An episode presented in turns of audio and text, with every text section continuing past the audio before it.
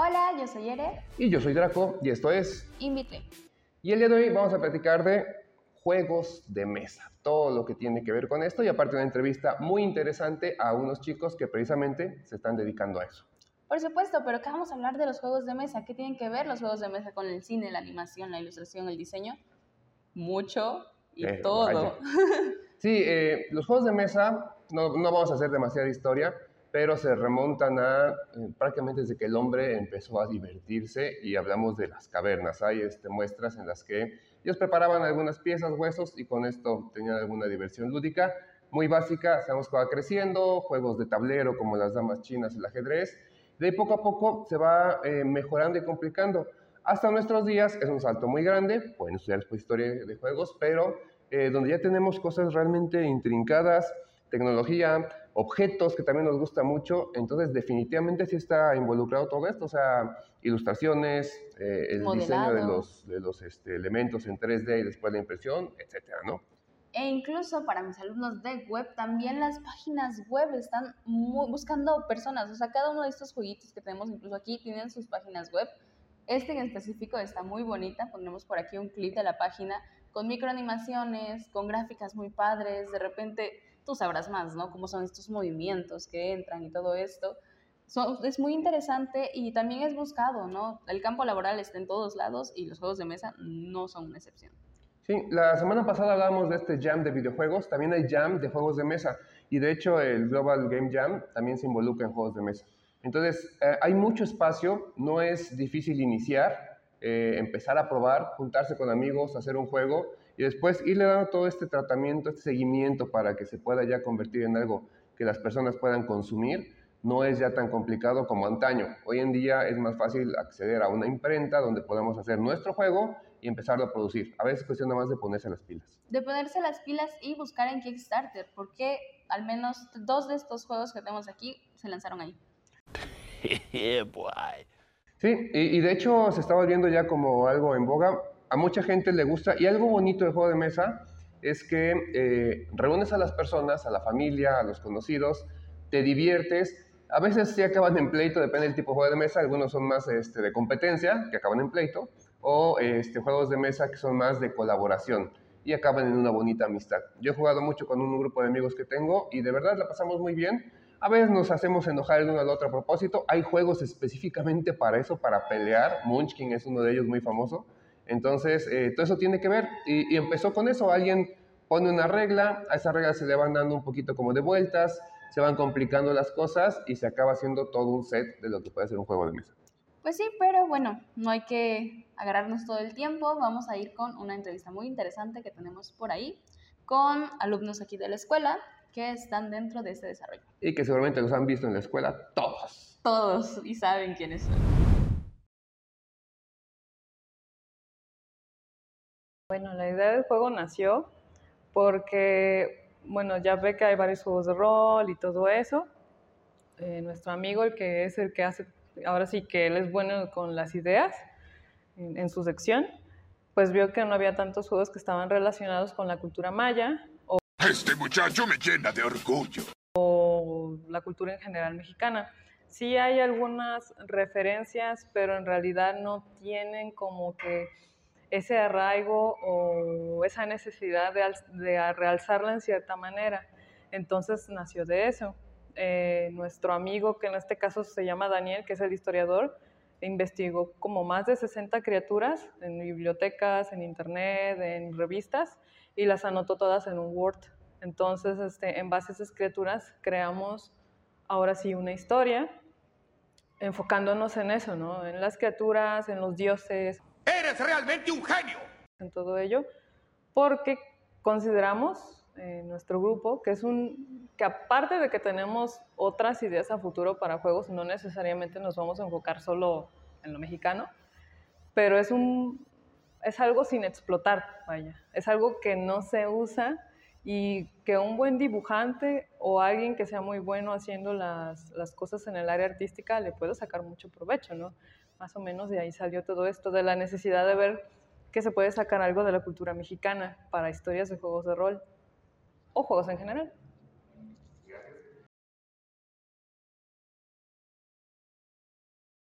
El proceso, curiosamente, empezó primero por investigar bien todas las bestias. Se leyó, me tuve que leer todos, todos los documentos. La juventud está preparadísima. Ya luego, después de eso, mi amigo me dijo que solamente se iban a usar algunas, como unas 30, 25, para el prealfa. O bueno, la demo, entre comillas, porque ya no es prácticamente tanto una demo. Se podría decir que ya es un juego completo, con su historia completa, y que va a tener expansiones. Más o menos lo que estamos haciendo ahorita es establecer un lore y todo lo demás, ¿no? En el área gráfica lo que hicimos fue hacer como una lluvia de ideas constante, donde se hicieron varias imágenes, varios este, prototipos de, vestimenta, de cuerpos también, porque pues, no todos los cuerpos son los mismos en las criaturas. Hay unos que son este, de hasta seis patas, con decirlo así, otros que tienen extremidades muy largas, entonces se tuvieron que hacer muchos prototipos. En base a eso también tuvimos libros de medicina, porque mi amigo estudió, no medicina, pero su mamá es doctora, entonces tiene muchos libros de anatomía, la señora ya sabrá, ¿no? Yo no sé nada, yo no sé, no sé nada. Para basarnos en cómo deformar los cuerpos para poder hacer algo lo más realista posible.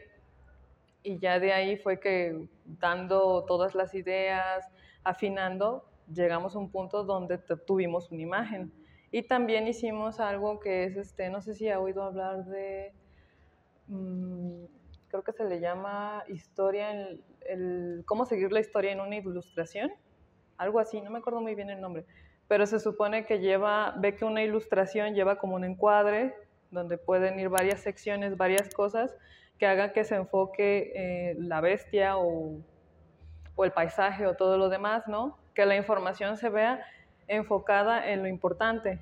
Entonces, se investigó mucho de esa parte para que toda la composición fuera lo más coherente y visualmente atractiva posible. Entonces, se hicieron bocetos de todo, de ropa, de cuerpos, de paisajes, hasta de lo que sería rostros también. Más o menos fue un proceso de diseño que duró como medio año para hacerse bien. Son expertos, expertos, Bob. Después de la elaboración y el diseño de las criaturas, se pasa a un formato digital, haciendo una postproducción, arreglando errores de los dibujos uno que otro fallo de proporción, textura y terminando uno que otro detalle. Ese apartado ya fue mío y ya después de eso se fueron agregando la paleta de colores, la composición, las referencias que íbamos a usar, principalmente la iluminación, que es lo que da más vida a, las ilustraciones.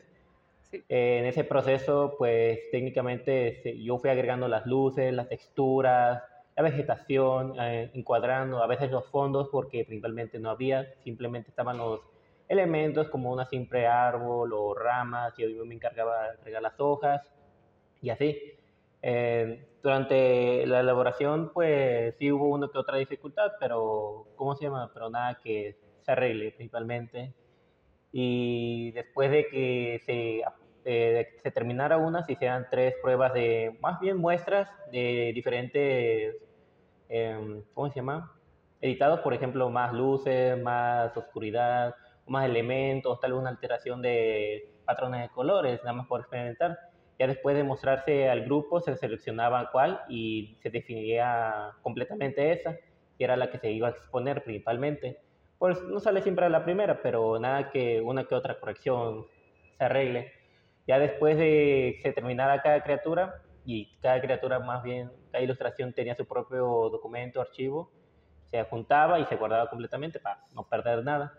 Todo era corregir, corregir. corregir. Pues, tanto de ambos lados y, ahora sí que siempre estamos aprendiendo, ¿no? Sí. A mejorar en ese aspecto. Sí, uno que otro se verán diferentes, pero es porque la mayoría se fue progresando con el tiempo y uno con uno trabajando cada uno, pues sí, y uno mejorando en cada aspecto, pues sí. Ya después de que 15 ya ahorita acabados, que ya se están haciendo, bueno, están, bueno, nombrando, ¿no? No, son más de 15. Bueno, son más de 15, pero de mientras hay 15 elaborados. Ah, sí. De los que se van a mostrar en Kickstarter, No se van a mostrar muchos, se Sí, van a obviamente. mostrar como seis. O sea, en la, en la página eh, idealmente hay que mostrar cierta cantidad de contenido. ¿Por qué? Porque no hay morbos y nomás le enseñas poquito. O sea, les tienes que enseñar lo justo, pero tampoco lo injusto, ¿no? No algo chiquito, pues, pues no, ¿no? Este, pero obviamente cuando ya salga, en las partes del video también habrán otras adiciones, porque tenemos que pagarle a alguien para que nos ayude con lo del video. Este, y ya en el final, cuando logremos la donación, esperemos, esperemos que sí, pero pues la vida es un riesgo y el que no arriesga gana.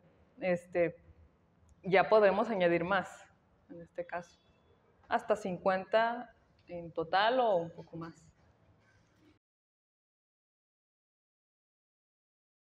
Yo empecé con mi grupo antes de que llegara Lalo, este, como hace Cuatro años, ¿no? Sí, ya tiene cuatro años. Lo que, lo que pasa es que, de hecho, se, se diría que son, sí son cuatro, porque un año entero se tomó Daniel investigando.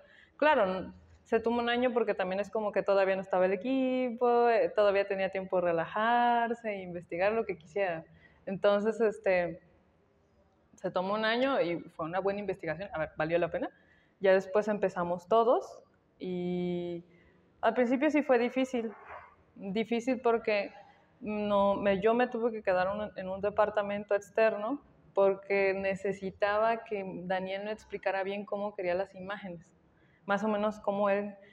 en- Teníamos que complementarnos en tanto mi, en mi tipo de ilustración, el cómo ilustro, cómo se aplica la fantasía a estas cosas y cómo es un juego de rol. ¿Por qué? Porque yo, a pesar de que lo he jugado, no sé tanto como un veterano de las imágenes, porque hay imágenes en Pathfinders, Dungeons and Dragons y todos esos, tienen un tipo de, de imagen particular. Entonces, me tenía que explicar, tenía que llegar casi como a las 12 de la tarde a mi departamento, este, explicarme más o menos cómo tenía que ser, y ahí estábamos día y noche.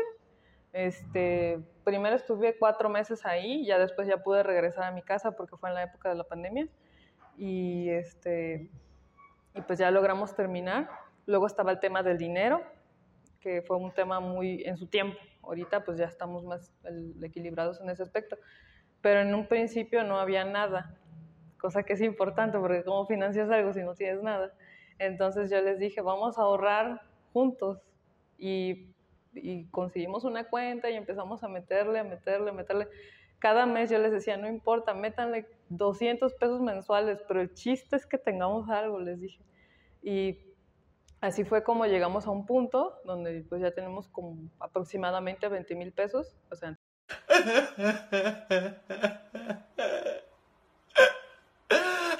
entre los tres.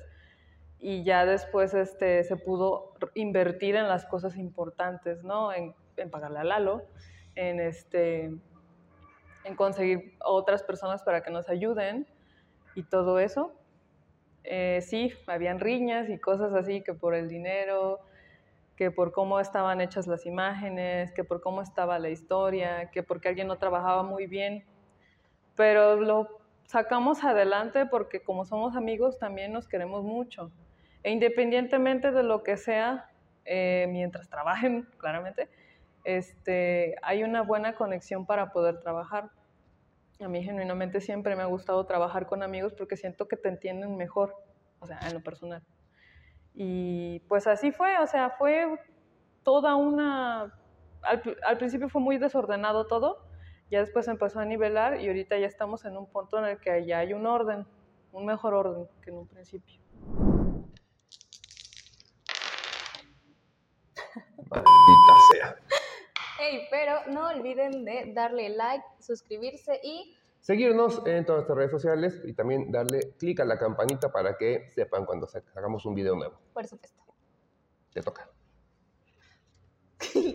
donde vamos a mostrar parte de cómo está hecho el, el libro de juegos de rol, donde vamos a mostrar parte del contenido, cómo están hechas este, las hojas de bestiario, este, las hojas de stats, eh, presentar un poco de cómo va a ser la historia y claro, no tanto, pero de esa manera dar a entender pues todo, todo lo demás, ¿no? También explicar que pues este es un tema serio y también ya se está registrando ante el INPI y todas esas cosas.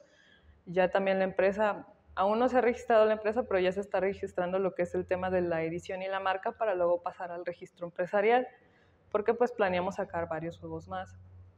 Entonces, pues es algo que el 30 de marzo le podemos enseñar claramente y ya el próximo año ya va a salir oficialmente.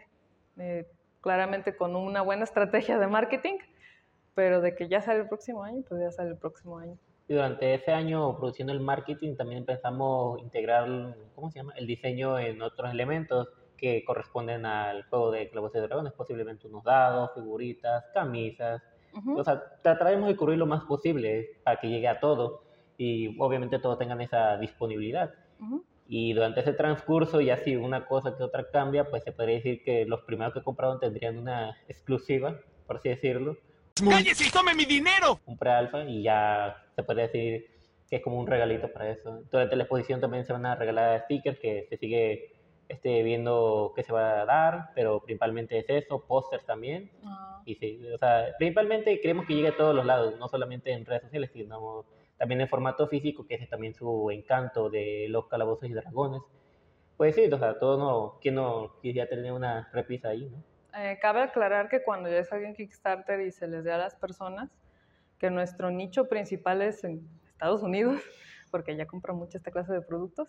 Eh, sí, ya va a ser un libro como tal, ya no va a ser un pre-alfa, va a ser el libro tal cual. Entonces se recibe la donación para terminarlo bien, hacerlo bien se podría decir que en cierta manera ya está. Lo único que se podría hacer con las donaciones es darlo como ya está o aumentarle más historias, este, más, más, este, más clases, no solo las clases que ya tenemos, que solo son creo que cinco. Sí, cinco. Y pues añadir así más cosas para pues mostrar mejor contenido, ¿no? Creo que es una cosa importante ver que no nada más nos limitamos a una sola, a una sola área, sino ofrecer más.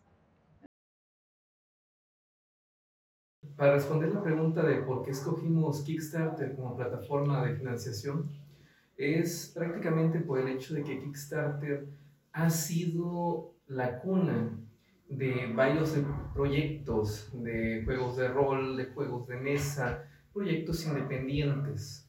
Es ese lugar donde todo artista o todo creador de contenido puede llevar sus obras y pasar de ser un simple sueño a volverlo una realidad también nos ofrece una ventana de oportunidades a nivel internacional, ya que prácticamente Kickstarter tiene varias sucursales en todo el mundo, tiene lo que vendría siendo traducciones a varios idiomas.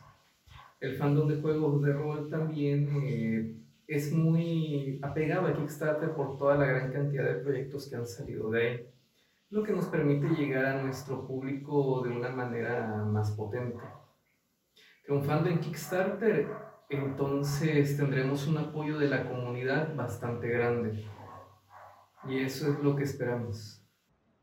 Bueno, pues ahora ya sabemos más de los juegos de mesa, todo lo que involucra y que sí, las disciplinas a las que estamos conectados, a las que estamos enfocando aquí en InBetween, tienen mucho que ver con eso. Hay espacio para ilustradores, espacio para diseñadores, así que anímense, vayan viendo qué se puede hacer, junten los amigos, investiguen porque pueden acabar haciendo cosas bien interesantes y bien bonitas. Sí, claro, ahora ya sabemos como de carne propia de dentro del juego, cómo es toda esta situación, todo el trabajo que hay. Anímense a hacer las cosas, júntense, aunque quede algo medio extraño, de ahí lo pueden ir puliendo y el chiste es dar el paso.